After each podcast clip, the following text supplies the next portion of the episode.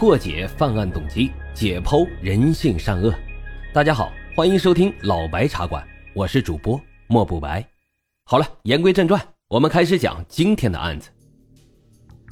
咱们今天讲的这个故事啊，是根据真实案例改编。为了保证当事人的隐私啊，所以文章当中的主人公咱们就都使用化名。话说这一天啊，贾琏刚下班，已经深夜十二点多了，同事们早都离开了。而他呢，却磨磨蹭蹭的，一直拖到一点多，才慢吞吞的往家走。因为贾琏心里很害怕，他害怕看到钱川，他希望钱川已经都睡下了。然而他的希望最终还是落空了。钱川听到贾琏开门的声音，赶紧就从床上爬了起来，殷勤的给他倒了杯水，催促他说：“怎么这么晚才回来？让他赶紧去洗洗，自己呀去床上等他。”贾琏呢，心里暗骂了一句“老色鬼”，脸上却不敢露出不愿意的表情，乖乖的进了卫生间洗澡。贾琏其实很累了，上了一天的班，回到家只想好好躺下睡一觉。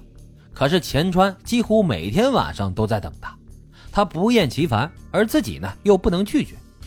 看在钱的份上吧，贾琏仍旧慢吞吞的洗着，企图拖延时间。也许啊，钱川就能睡着了。他还是太天真了。钱川就指望着他给自己泄火呢，哪能说睡就睡呀？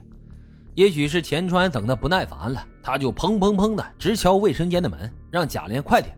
他等不及了，贾琏只好擦干了身体，披着浴巾走了出来。钱川急不可耐的就把他拉进了房间，一把按到了床上，在他身上是胡乱摸了一把，直接进入主题。可是还没两分钟，贾琏刚有一点感觉，钱川就偃旗息鼓了。累得瘫倒在床上，直喘着粗气。每次啊都是这样，还敢每天都要，也不看看自己啊，都已经六十多岁的人了，还经不经得起折腾？有时贾琏呢，真害怕钱川会死在自己的身上。他起来，再次走进了卫生间，每次都得不到满足，每次都是意犹未尽。贾琏今年三十岁，已经是两个娃的妈了。她原本生活在乡下，过着平淡的日子。直到那一天，丈夫大勇骑摩托车摔进了沟里，家里就变了天。这次的意外不仅让他们欠下了外债，大勇的一条腿还废了，走起路来是一瘸一拐，遇到刮风下雨天啊，还疼得要命。他再也不能像过去那样到县城的工地上去当小工了。自从落下了残疾之后，大勇就变得喜怒无常，谁也不知道下一秒他是喜还是怒。而且他听说喝酒能够镇痛，就学着喝酒，从滴酒不沾，直到变成了嗜酒如命。一喝完酒就是又是哭又是笑，有时还砸东西，以此来宣泄自己心中的不满。贾琏和孩子们都担惊受怕的，生怕他哪天把拳头落到自己的身上。这大勇残了，养家糊口的重任自然就落到了贾琏身上。可他一个女人家，读完初中就出来混日子了。又没有文化，想找个好工作，那比登天还难。贾琏到大勇的工地上，咬着牙干了一天活，回来后直接就躺了两三天。他那个小身板根本就承受不了工地上的体力活。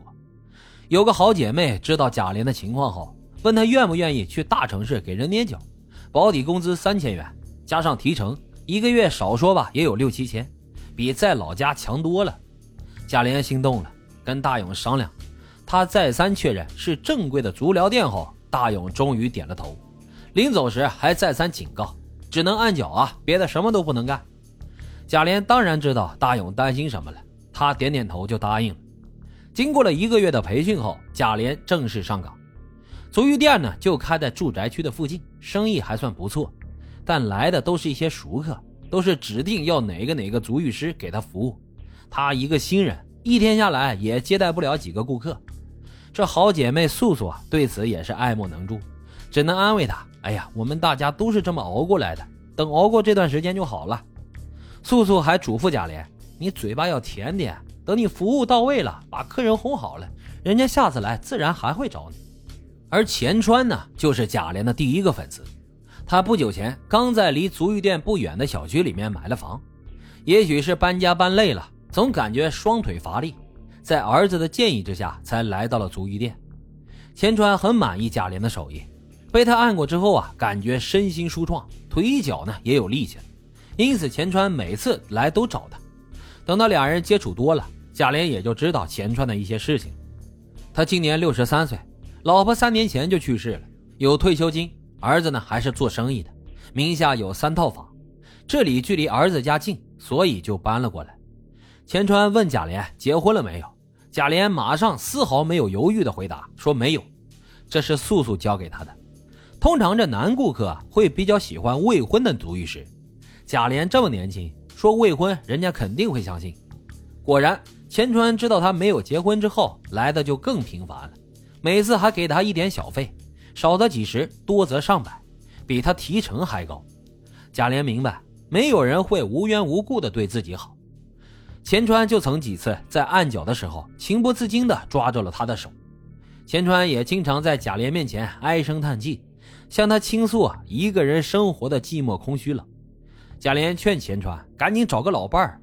钱川说：“那些个老太太都是人老花黄了，不像你啊，水嫩花飞，一掐都一兜水。”这话里话外就是想找个年轻的。每当这时呢，贾琏就用力捏一下钱川的穴位，疼得龇牙咧嘴，嗷嗷直叫唤。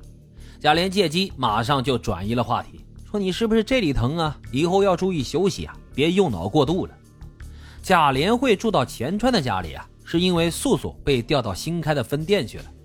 原本俩人合租一套两室一厅的房子，等到素素搬走之后，贾琏一时呢也找不到合租人。眼看着租期马上就要到了，急的是两眼冒火。他可不愿意一个人出那么多租金，家里两个孩子还指望他的钱生活呢。贾琏要上班，没空到处转悠找房子，于是他就拜托钱川帮他留意一下附近的单间，并且承诺事成之后给他免费做一次足疗。钱川一口就答应了下来。第二天早上，贾琏还在睡觉呢，钱川就兴冲冲地给他打电话，告诉他房子已经找好了。贾琏赶紧起床出门去，跟着钱川去看房子。